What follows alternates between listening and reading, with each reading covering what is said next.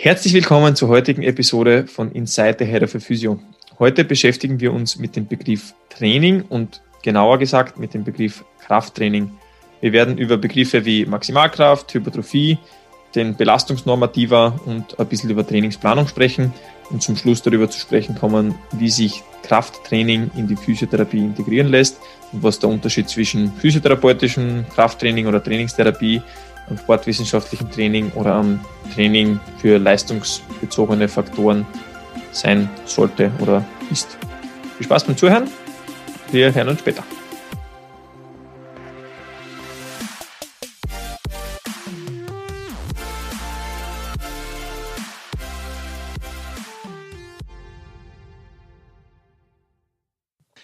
Lieber Dennis, wir haben ja in den vorigen Episoden schon gehört, dass du dich als Trainer mittlerweile ganz erfolgreich mit verschiedenen Athleten versuchst.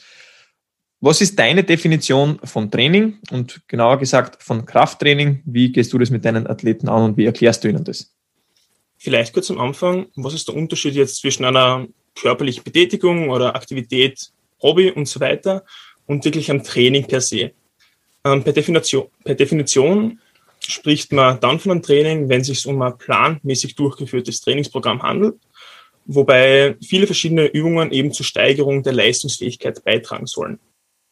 Und Krafttraining wäre jetzt die Definition, dass ich sage, über körperliches Training mit der Zielsetzung eben die Maximalkraft beziehungsweise die Kraftfähigkeit zu steigern in Form von Maximalkrafttraining beziehungsweise wenn es sich um die Muskelmasse handelt in Form von Hypertrophie-Krafttraining. Okay, cool. Das heißt, wir müssen auf jeden Fall mal, wenn das Ganze planmäßig ist, scheinbar uns mit einem Trainingsplan beschäftigen und den dann eventuell halt über mehrere Wochen oder Monate durchziehen, damit wir zu einem, zu einem Ziel kommen. Äh, so wie du sagst, eine Möglichkeit, mit, sich mit Krafttraining zu beschäftigen, ist einfach die Fähigkeit, seine Kraftfähigkeit zu steigern. Äh, wie misst ich die oder von welcher Kraft spricht man da dann? Von der sogenannten Maximalkraft. Das heißt, wird eben auch als F-Max bezeichnet. Das heißt, wenn wir im folgenden Podcast jetzt von F-Max reden, ist es grundsätzlich das gleiche wie die Maximalkraft. Und das ist eben so definiert, dass ich sage, ähm, das ist jene Kraft, die ich willkürlich gegen einen Widerstand aufbringen kann und ist eben abhängig von der Muskelmasse und von der intra- bzw. intermuskulären Koordination. Okay, damit wir das jetzt einmal kurz aufklären. Also die Muskelmasse ist, glaube ich, in jedem klar. Also je mehr Bizeps, je mehr Oberschenkel ich habe, desto, äh, desto mehr äh, Muskulatur quasi. Also der Muskelquerschnitt ist damit gemeint. Wie, wie dick sind meine Oberarme, wie dick ist mein Hintern, wie dick sind meine Haxen. Kennt sich vielleicht äh, vorstellen, wenn es sagt, ihr habt eine Kisten, ein Seil daran befestigt, dann werdet ihr das vielleicht besser mit einem Tau wegziehen können, diese Kiste, als mit einem dünnen Faden. Gut, das ist so super gute Metapher. Also wir wollen keine dünnen Fäden als Oberarme haben, sondern Taue. Ja, Taue. ja. Äh, genau, aber unter Muskelmasse kann sich, glaube ich, jeder was vorstellen. Aber was ist diese ominöse inter- und intramuskuläre Koordination? Äh, von intermuskulär spricht man quasi zwischen der Koordination von verschiedenen Muskeln zueinander. Das heißt, die Sequenzierung, also die Reihenfolge, in welcher verschiedene Muskeln bei einer Bewegung anspannen.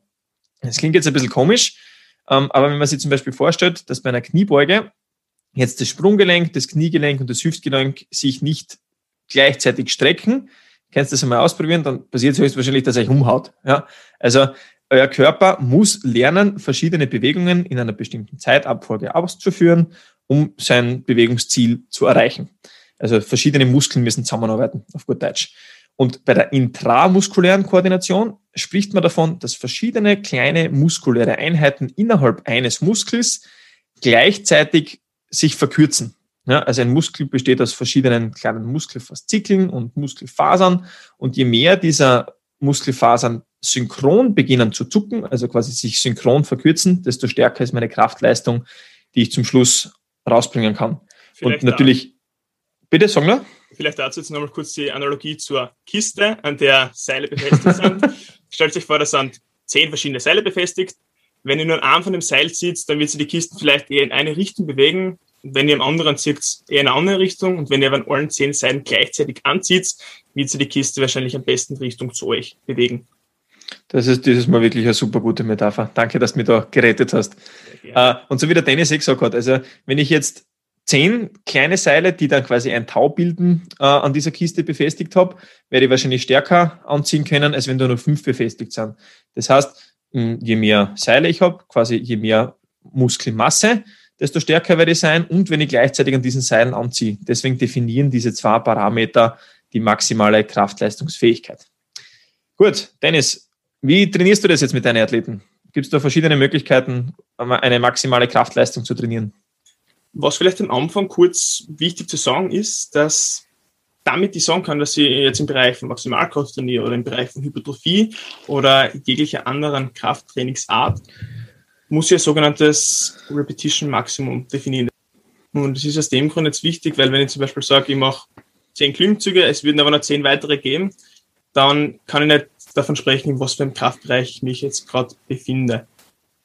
Und jetzt weiter zu den Trainingsarten.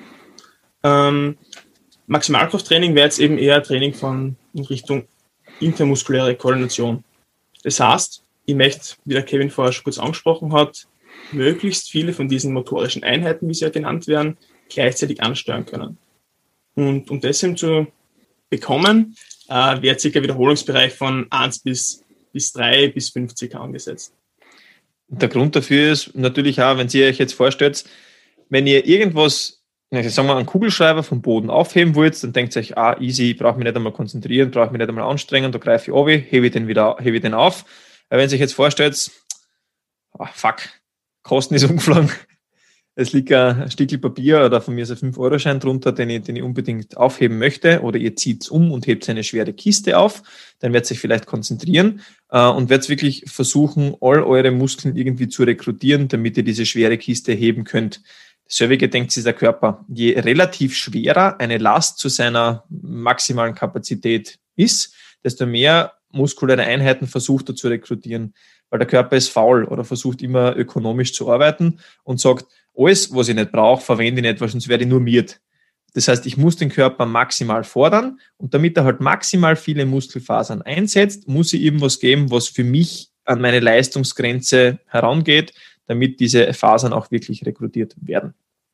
Das heißt, da sprechen wir dann eben von Maximalkrafttraining oder von IK-Training, also Training der intermuskulären Koordination, beziehungsweise intramuskulären Koordination.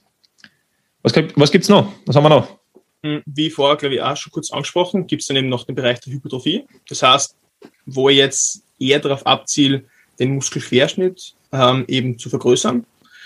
Da ist eben noch Literatur, wird da jetzt durchschnittlich immer angegeben, ein Wiederholungsbereich von ca. 8 bis 12. Da ist eben zu sagen, dass das, wie gesagt, ein Durchschnittswert ist und dass der von Person zu Person variieren kann. Aber circa in dem Bereich spricht man von Hypertrophie, Krafttraining.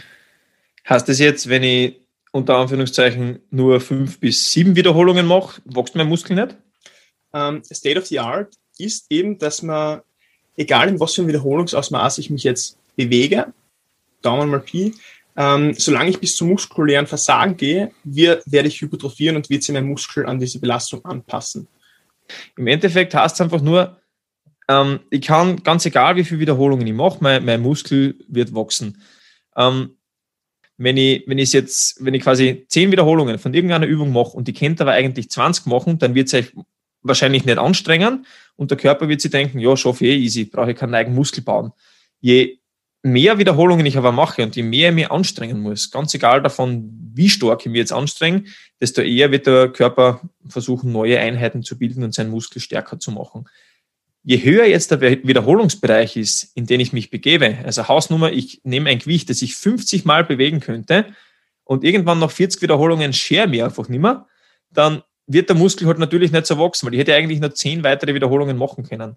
Aber das, was mich limitiert in dem Fall, ist halt oft eher die mentale Komponente, weil versucht es einfach mal ein Handel 50 Mal aufheben. Das ist einfach echt nicht sehr lustig. Ich äh, bei 10 Wiederholungen. ja, genau.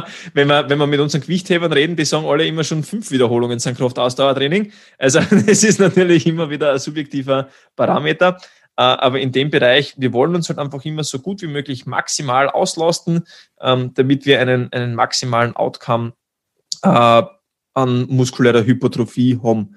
Und das fällt uns einfach am leichtesten, sage ich mal, bis zwölf Wiederholungen.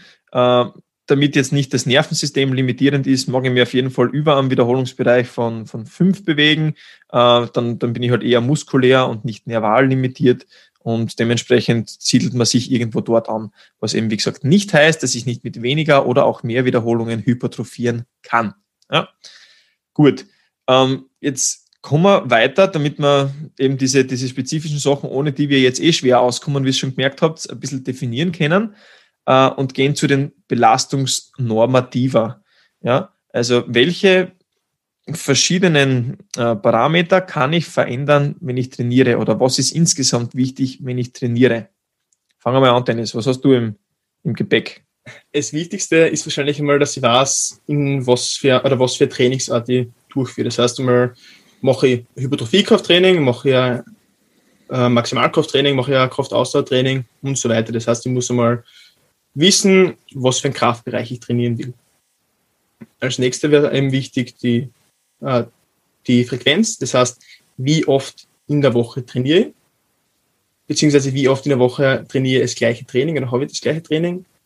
Die Intensität eben, das heißt, wie viel Gewicht habe ich auf der Handelstange auf der, gut Deutsch und das Volumen, auf wie viele Sätze mache ich das Gewicht. Das heißt, wenn ich jetzt zum Beispiel ähm, ein Gewicht von 30 Kilo habe und das auf vier Sätze mache, dann habe ich insgesamt ein Volumen von 120 Kilogramm. Stimmt das auch?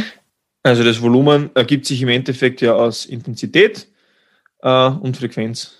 Ja, also je höher meine Intensität ist, desto intensiver wird die ganze Geschichte werden, ja, na logisch. Ähm, und je mehr Sätze ich mache und je öfter ich ein Training in der Woche wiederhole, desto höher wird mein Volumen steigen, also mein Belastungsvolumen, mein ganzes. Äh, und über diese verschiedenen Parameter kann ich jetzt mein Training steuern. Also wie viele Wiederholungen mache ich, wie viele Sätze mache ich, äh, wie schwer ist das Gewicht, das ich bewegen will, also relativ gesehen zu dem, was ich maximal bewegen kann. Und natürlich stehen die in Verhältnis miteinander. Ja, also ich kann jetzt natürlich ein Gewicht, das ich einmal maximal bewegen kann, das kann ich nicht fünfmal machen. Ja, ist ganz logisch. Ähm, aber muss man sich halt einfach einmal vor Augen führen. Äh, und das, was der Dennis vorher schon angesprochen hat, mit ich muss mir darüber im Klaren sein, welche Kraftleistung ich trainieren möchte, äh, nennt man die Spezifität des Trainingsreizes. Wenn ich gerne IK-Training machen möchte, und ich nehme aber ein Gewicht, das ich Hausnummer 12 mal bewegen kann, dann haben wir vorher gehört, dann werde ich mich wahrscheinlich in einem anderen Bereich bewegen oder zumindest nicht dominant diese intramuskuläre Koordination fordern oder fördern. Ganz das gleiche umgekehrt für Hypertrophiekrafttraining. Wenn ich das so schwer mache, dass ich nur ein bis drei Wiederholungen schaffen kann, dann werde ich wahrscheinlich nicht dominant hypertrophieren, sondern dominant mein Nervensystem äh, trainieren. Das heißt, ich muss mir im Klaren sein, was will ich trainieren und spezifisch dazu die Reizsetzung wählen. Dann haben wir ähm, das, was wir vorher angesprochen haben, wir brauchen einen trainingswirksamen Reiz. Äh, und das haben wir jetzt mit diesem RPE-Schema. Der trainingswirksame Reiz heißt, es muss schwer genug sein, damit ich meinen Körper irgendwie aus seiner Homöostase bringen kann. Also die Homöostase heißt sei, sei Gleichgewicht auf gut Deutsch. Wenn ich den nicht genug fordere, dann ist er jetzt faul, sagt er, ja, habe ich eh easy geschafft, ich brauche mich nicht anpassen. Und man hat jetzt versucht, mh, das, wie stark fordere ich mich selbst heraus, irgendwie zu skalieren. Und dazu hat man eine sogenannte RPE-Skala gebastelt, heißt auf Englisch Rate of Perceived Exertion, heißt nichts anderes als die Rate der subjektiven Anstrengung. Ja? Und da hat man eine Skala gebaut von 0 bis 10. Und der Einfachkeit halber hat man jetzt gesagt, ja, ein, eine, eine Skala oder ein, ein Wert von 9 würde heißen, dass ich quasi, wenn 10 das Maximum ist, noch eine Wiederholung weiter im Tank gehabt hätte. Das heißt, ich stelle mir vor, wie viele Wiederholungen hätte ich noch machen können, nachdem ich meinen Satz beende, ziehe das von 10 ab und erhalte dann meine, mein RPI. Das heißt, ein RPI von 9 hast, die wird nur zwei eine Wiederholung schaffen, RPI von 8 hast, die wird nur zwei schaffen, RPIs von 7 hast, ich würde 7 schaffen.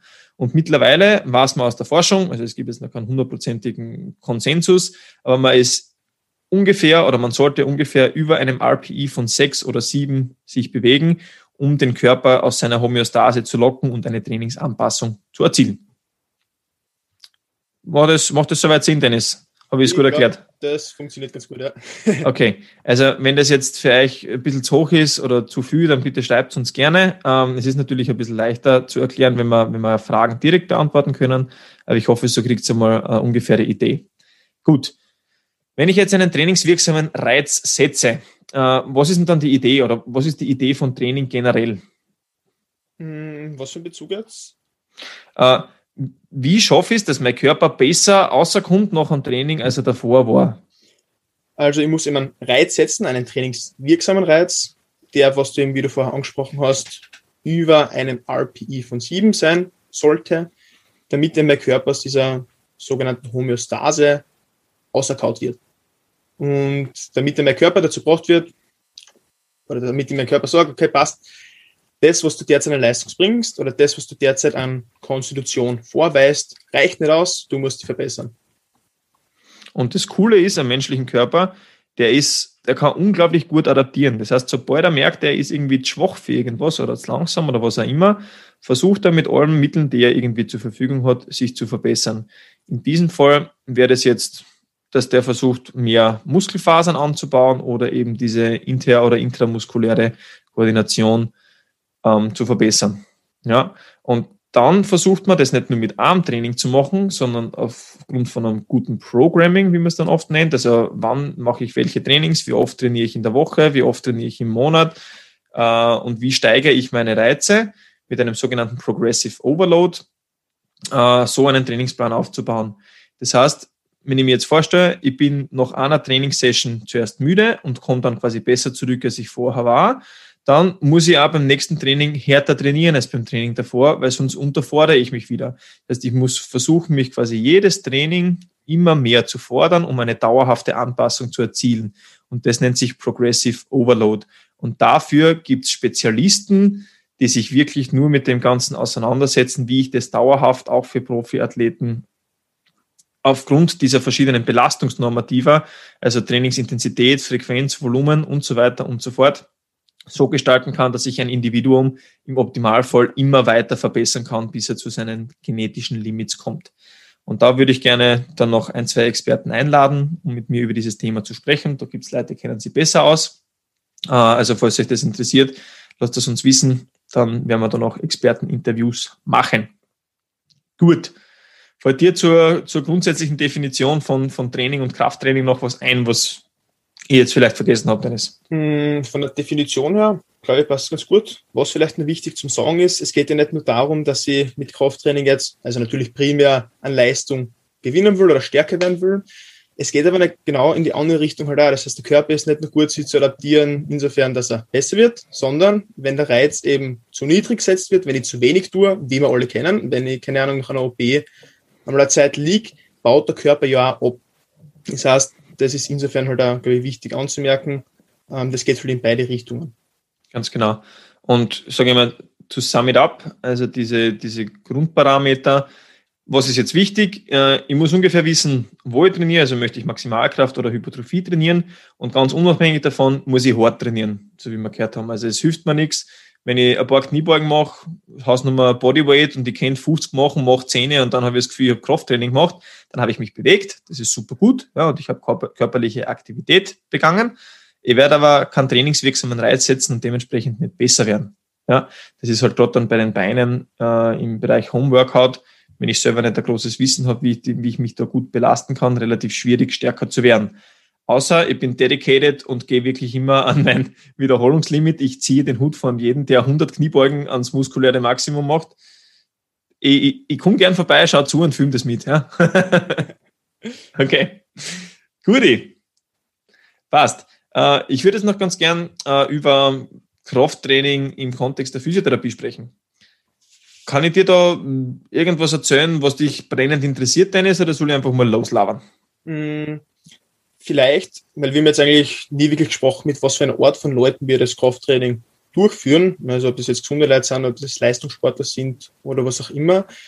Du hast ja wahrscheinlich eher mit Leuten zu tun, die mit Schmerz zu dir kommen, die irgendeine Problematik haben und sie vielleicht halt nicht so gut bewegen können.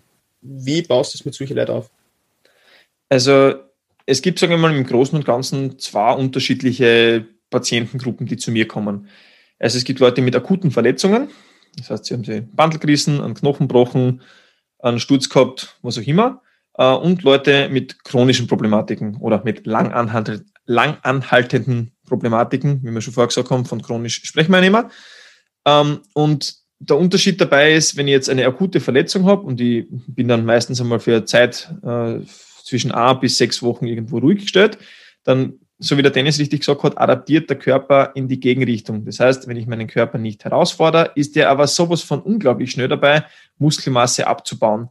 Und dann ist es eigentlich, wenn ich mir das Sprunggelenk gebrochen habe und eigentlich keine muskuläre Verletzung gehabt habe, trotzdem e-, essentiell wichtig, dass ich so gut wie möglich währenddessen die Muskulatur von meinem gesamten Bein, vom Rumpf und von der Gegenseite erhalte, weil wenn ich einfach weniger tue, vor allem als Sportler, werde ich im Nachhinein überall schwächer sein als während der, während also als vor der Verletzung, während meiner Belastungsphase.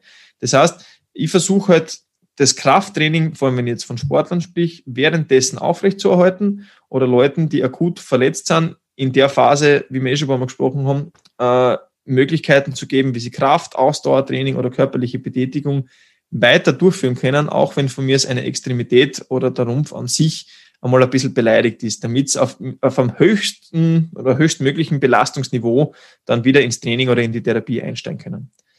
Sobald sie dann wieder ihre Extremitäten belasten dürfen, aufgrund dessen, wo wir gehört haben, wenn, wenn jetzt irgendwas entlost, ist eigentlich fast immer ein Kraftdefizit da, geht es eigentlich mit kleinen Ausnahmen oder kleinen äh, Besonderheiten mit einem ganz normalen Krafttraining los.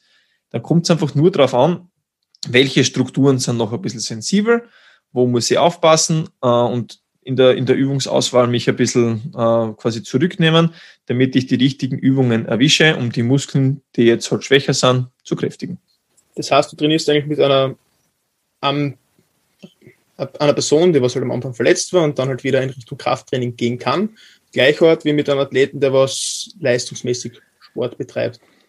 Voll. Also so kann man das eigentlich, so kann man das eigentlich ausdrucken. Also das wäre zumindest das Ziel. Ja. Das Problem auch oft bei in der, in der Physiotherapie ist es, äh, die, die klassischen Physioübungen, die jeder kennt, sind mit irgendeinem, ist übertrieben gesagt, bitte holt euch die Ohren zu, wenn ihr das nicht hören wollt, scheiß Therabandel. Ja. Man, man kann mit Therabändern super Übungen machen, aber es ist überhaupt nicht reproduzierbar, weil einmal greife ich es ein bisschen vorn, weiter vorne an, ein bisschen weiter hinten, ich stehe ein bisschen weiter weg von meiner Aufhängung oder stelle mich wieder ein bisschen weiter zu wie äh, und mache dann von mir ja, dreimal zehn Wiederholungen, ganz egal davon, also unabhängig davon, wie viel Wiederholungen ich zusammenbringen würde. Und dann wundere ich mich, warum ich nicht stärker werde oder warum meine, meine, äh, meine Belastbarkeit nicht nach oben geht. Wobei wir ja wissen, wenn ich gern Muskeln kräftigen würde, ich muss mich herausfordern. Und ich finde es so schade und man sieht es so häufig, dass Physiotherapeuten diese Grundsätze der Belastungsnormative nicht verstehen. Und nur weil Leute verletzt waren, sie nicht stark genug fordern. Naja, dann werde ich wahrscheinlich auch relativ lang brauchen, bis ich meine normale Kraftleistung wiederherstellen kann. Ähm, es ist dann natürlich, liegt es dann am Physiotherapeuten, Übungen auszuwählen, die man zu den verschiedenen Phasen seiner Reha sicher ausführen kann. Ähm, und da, für das sind eben dann auch die Therapien da, dass man da dann schauen kann, welche Übungen sind, sind angebracht. Aber die müssen sie zumindest gleich viel, wenn nicht noch mehr anstrengen, als die Leute die im normalen Training sind, damit sie halt das irgendwie wieder aufholen können. Und dann ist es eben meine Aufgabe, Übungen zu finden, die sie gefahrlos durchführen können äh, und das Level festzulegen, wie, wie schnell, wie langsam, wie explosiv sie äh, oder welche Bewegungen sie da wieder nehmen können. Ganz genau. Mhm. Ähm, um halt auf diese lang anhaltenden Patienten noch kurz einzugehen. Äh, da, da kommt es dann halt immer darauf an, welche, welche Thematik im Hintergrund steht. Aber dadurch, dass halt, also Krafttraining ist halt auch sehr, sehr gut erforscht mittlerweile, äh, wo man weiß, äh, ein gutes und ausgeglichenes Krafttraining kann eigentlich fast bessere Leistungen äh, im Sinne der Beweglichkeit erzielen, äh, als das jetzt unter Anführungszeichen nur denen schaffen würde. Äh, ich kann meine Kraftleistung steigern, ich habe immer einen koordinativen Aspekt dabei, vor allem wenn ich, wenn ich Alltagsbewegungen oder halt unter Anführungszeichen Functional Training, ja, das heißt ähm, alltagsnahe Bewegungen irgendwie versuche zu imitieren, ähm, dann kann ich halt einfach sehr, sehr viele Sachen mit nur einer Trainingsart abdecken. Und muskuläre Schwäche ist bei extrem vielen Überlastungsthematiken, die dann halt lang anhaltende Probleme provozieren, ein riesengroßes Thema. Äh, und ansonsten halt einfach dieser Mismatch von Belastbarkeit versus Belastung im Alltag oder sportlichen Alltag. Und meine Belastbarkeit kann ich nur steigern, indem ich trainiere. Ob es jetzt um Ausdauer oder Kraft geht, sei dahingestellt. Aber wir brauchen äh, ein hartes Training, das zweckmäßig auf den Patienten angepasst ist, ohne ihn irgendwie zu gefährden oder zu überfordern. Aber Therapie ist nicht Healing und irgendwer tut was bei mir, also in den seltensten Fällen, sondern hey, reiß dir deinen Arsch auf und schau, dass du wieder dorthin zurückkommst für deine Ziele, die du erreichen möchtest. Das heißt, es ist scheißegal, wie alt die Person ist, mit was für einer Vorerkrankung diese Person kommt, wie die Konstitution von dieser Person ausschaut, solange dieses Verhältnis von Belastung zu Belastbarkeit stimmt, kann ich ein hartes Training mit denen durchführen. Äh, ich, ich würde auch Ausnahme nehmen, und zwar scheiß drauf, welche Vorerkrankungen, weil da muss man natürlich ein bisschen aufpassen. Ja, also wenn jetzt irgendwer unter äh, Thrombosegefahr oder Venenerkrankungen oder was auch immer leidet, die ja im Optimalfall zuerst von einem Hausarzt abgeklärt werden sollten und eine Sporttauglichkeit quasi vorhanden ist, ja, also das würde ich schon noch davor nehmen, dann, dann, kann, dann ist ja die Belastbarkeit von diesen Personen eine andere, oder? Und wenn ich mir ja, aber, aber eben, das ist dann trotzdem nicht scheißegal, welche Vorerkrankungen ich habe. Das ist einfach nur das, was ich gemeint okay, habe, dass wir da keine falsche Message ja. senden. Das war ein bisschen übertrieben einfach nur. Ja. Aber grundsätzlich hast du natürlich recht. Ja. Also auch eine, eine ältere Person, äh, ich habe auch Pensionistinnen bei mir, die, die, die deadliften und squatten in ihrem Range of Motion und in diesem Ausmaß, wo es halt geht. Das schaut dann halt vielleicht nicht aus wie bei meinem äh, olympischen Gewichtheber, den ich betreuen darf. Äh, aber die müssen sie genauso fordern, weil wenn ich, wenn ich ältere Leute sehe, die beim Stiegen bergab gehen Probleme im Knie haben, meistens haben die einfach nur überhaupt kein Schwolz im Quadrizeps, weil sie sich halt einfach nicht mehr belasten und halt einfach, also ist jetzt wieder ein bisschen über einen, über einen Kamm geschert natürlich, aber halt einfach zu wenig machen oder zu lang zu wenig gemacht haben, dann sind sie vielleicht einmal krank, was halt dann leider Gottes hin und wieder passieren kann. Dann wird diese Muskelmasse reduziert und dann danach treten halt auch noch Knie- und Hüftbeschwerden oder was auch immer auf, weil sie einfach aus diesem sportlichen Alltag einfach außergerissen sind und außergerissen werden. Und dann muss ich einen Ausdauer- und Kraftaufbau auch mit alten Leuten machen, weil sonst vegetieren die dahin, sitzen daheim nur noch im Sessel und kriegen dann ganz andere Probleme, wie mit, mit Herz-Kreislauf-Thematiken, die ich umgehen könnte, wenn ich schaue, dass sie permanent belastbar bleiben. Also wichtig vielleicht nochmal zum Hervorheben, Maximalkraft heißt nicht nur, dass sie immer mit 200, 300 Kilo Deadlifts mache, sondern es ist halt einfach ähm, individuell auf die Person angepasst. Für einen 80-Jährigen ist es vielleicht schwer, vom Sessel aufzustehen und er muss da schon auf seine Maximalkraft zurückgreifen. Das heißt, es macht natürlich Sinn, mit dieser Person Maximalkraft zu trainieren, dass er eben genau bei solchen Alltagsaktivitäten eben besser wird. Ja, vollkommen richtig. Also, und was, was du jetzt her ansprichst, also ich meine, ich, arbeite halt viel mit Sportlern in, ähm, in, in meiner Praxis, hm, aber es sind auch immer wieder mal ein bisschen ältere Leute dabei. Und ich meine, vielleicht bin ich ein bisschen gebiased, weil das halt einfach auch mein Steckenpferd ist, also so in Richtung Krafttraining zu gehen. Aber bei fast allen Problematiken, die ich sehe, spielt mangelnde Kraft zumindest einen großen Teil der Rolle aufgrund der Ursache des Problems, in welchen Bereichen ja immer. Also es gibt ein paar Leute, die aufgrund von ver vergangenen Verletzungen Beweglichkeitsdefizite haben, aber die meisten Leute sind einfach schwach für das, was sie eigentlich gern machen würden äh, oder bewegen sich insgesamt zu wenig. Und mit einem geregelten Krafttraining äh, und mit einem schönen Ganzkörperplan, wenn die Leute das machen, sich zusätzlich ein bisschen bewegen und spazieren gehen, hey, man kann, also ich lehne mich vielleicht ein bisschen aus dem Fenster, aber ich glaube, 80 Prozent der Problematiken, zumindest der langanhaltenden Problematiken, kann ich wahrscheinlich präventiv erledigen, wenn ich mich einfach regelmäßig bewege, ein, ein gemütliches Krafttraining mache, das gut geplant ist von dem Coach eures Vertrauens äh, und dann kann ich mir sehr, sehr viele Problematiken, die aufgrund von langem Sitzen, zu wenig Bewegung entstehen könnten, schon im Vorhinein, ja, kann ich das einfach erledigen, ohne dass ich dann vielleicht irgendwann Probleme kriege. Ja. Ganz genau.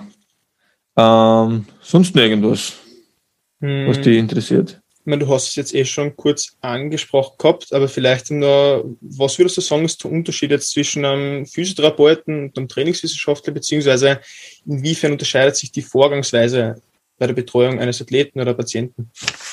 Ja, also das, das, die, die Frage her auch von Sportwissenschaftlern, mit denen ich rede, dann immer wieder. Also im Endeffekt arbeitest du da ja wie ein Trainingstherapeut. Ne? Und dann sage ich, naja, prinzipiell ja, also es ist, es ist Trainingstherapie. Vor allem, wir behandeln ja alle Menschen. Ja, wir behandeln Sportler, wir behandeln ältere Menschen und dieses Werkel funktioniert ja immer gleich. Wenn meine Idee ist, ich möchte gern die Ausdauer verbessern und, oder der ist nur aufgrund dessen, dass er zu wenig Ausdauer hat, hat er Probleme in gewissen Bereichen oder nur aufgrund dessen, dass er zu wenig Kraft hat, hat er Probleme in anderen Bereichen, dann ist es meine Aufgabe, Kraft zu trainieren. Wenn ich als Physiotherapeut die Kompetenz habe, einen, einen Trainingsplan zu schreiben und eine, eine Übungsauswahl zu treffen, die halt adäquat ist, dann sollte ich das als Physiotherapeut machen. Äh, habe ich diese, äh, diese Expertise nicht, dann macht es auf jeden Fall Sinn, einen Trainingstherapeuten heranzuziehen. Äh, es macht da auf jeden Fall immer Sinn, quasi als Trainingstherapeut und als Physiotherapeut oder mit Sportwissenschaftlern zusammenzuarbeiten, weil man kann sie so viel voneinander lernen. Also ich habe ja das, äh, das Privileg gehabt, ich habe auch ein paar Semester Sportwissenschaften äh, studiert, mache es vielleicht irgendwann einmal fertig, aber habe zumindest die ganzen Sachen in Richtung Trainingslehre genießen dürfen und äh, kriege mit, wo, was die so lernen und welche Grundlagen die kriegen. Äh, und das ist halt einfach einmal viel mehr im Bereich äh, Training, als, als man in der Physiotherapie mitkriegt. Und wenn man sich als Physiotherapeut nicht so genau mit diesen Themen auseinandersetzt, vielleicht einfach auch, weil es nicht so interessiert, dann holt euch einen kompetenten Trainingstherapeuten, ihr werdet zehnmal bessere Ergebnisse haben. Und dann betreut halt eure Leute über die akuten Phasen hinweg, checkt, dass die, ähm, dass die den Schmerz in den Griff kriegen, äh, klärt es auf, warum das Sinn macht, äh, gewisse Trainings zu machen. Äh, und dann arbeitet es zusammen. Also für mich ist es im Endeffekt, sagen wir, alle Therapeuten oder halt Trainer, die an einem Menschen arbeiten und Leistung maximieren wollen. Ja, und von wo ich anfange, ob das jetzt aus einem Verletzungsstatus äh, ist, wo der quasi nicht gehen kann, oder ob ich eigentlich mehr oder weniger schon alles machen kann und der einfach ein bisschen schwach ist dafür, dass er dann, keine Ahnung, der kann nur auf den Schöckel gehen, will aber auf den Großglockner gehen und der kommt halt für mich in die Physiotherapie, weil wenn er auf den Großglockner geht, kriegt er Knieweh, dann ist das Problem höchstwahrscheinlich einfach auch, dass er zu wenig Ausdauer und zu wenig Kraft hat. Und wenn er jetzt aber bei mir ist, dann schaue ich, dass ich ihm das sage, ähm, Im Endeffekt könnte er wahrscheinlich ähnlich gut zum Trainingstherapeuten gehen. Nur die Trainingstherapeuten haben bei uns in Österreich auch einen Nachteil. Äh, und zwar, dass es ein bisschen ein jüngerer Beruf ist und sie dementsprechend bei den Krankenkassen noch nicht so wirklich anerkannt sind. Und die Leute halt für Physiotherapie was zurückkriegen und Trainingstherapie muss man sich zurzeit leider Gottes, außer die Zusatzversicherung hast dabei, selber zahlen. Und deswegen sind wir Physiotherapeuten halt privilegiert, dass wir öfter solche Leute sehen als Trainingstherapeuten. Alles klar. Frage beantwortet, lieber Dennis? Jo. Hört sich gut angehört. Ja, also mein, mein Appell hm, ist jetzt, glaube ich, eher rausgekommen, ähm, für, für alle Trainingstherapeuten und Physios gegenseitig, setzt euch miteinander auseinander. Ja?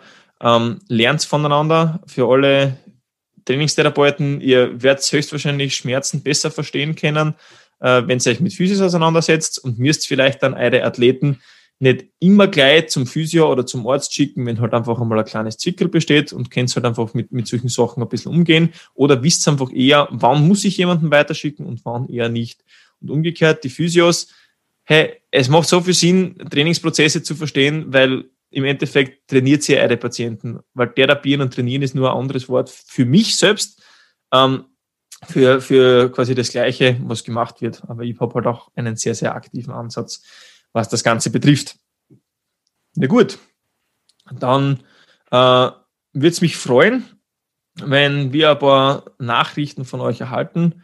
Vielleicht haben wir auch ein paar Fragezeichen in eure Köpfe gezaubert oder einfach nur ein paar Feedbacks äh, zu dieser Episode. Ähm, wie gesagt, ich werde mich bemühen, ähm, dass wir ein, zwei Experten aus dem Bereich äh, Krafttraining, Ausdauertraining äh, auch in den Podcast bekommen äh, um dann uns anzuhören, wie die mit diesen verschiedenen Basisbelastungsnormativer spielen, um ein perfektes Training für äh, die verschiedenen Athleten herauszubekommen.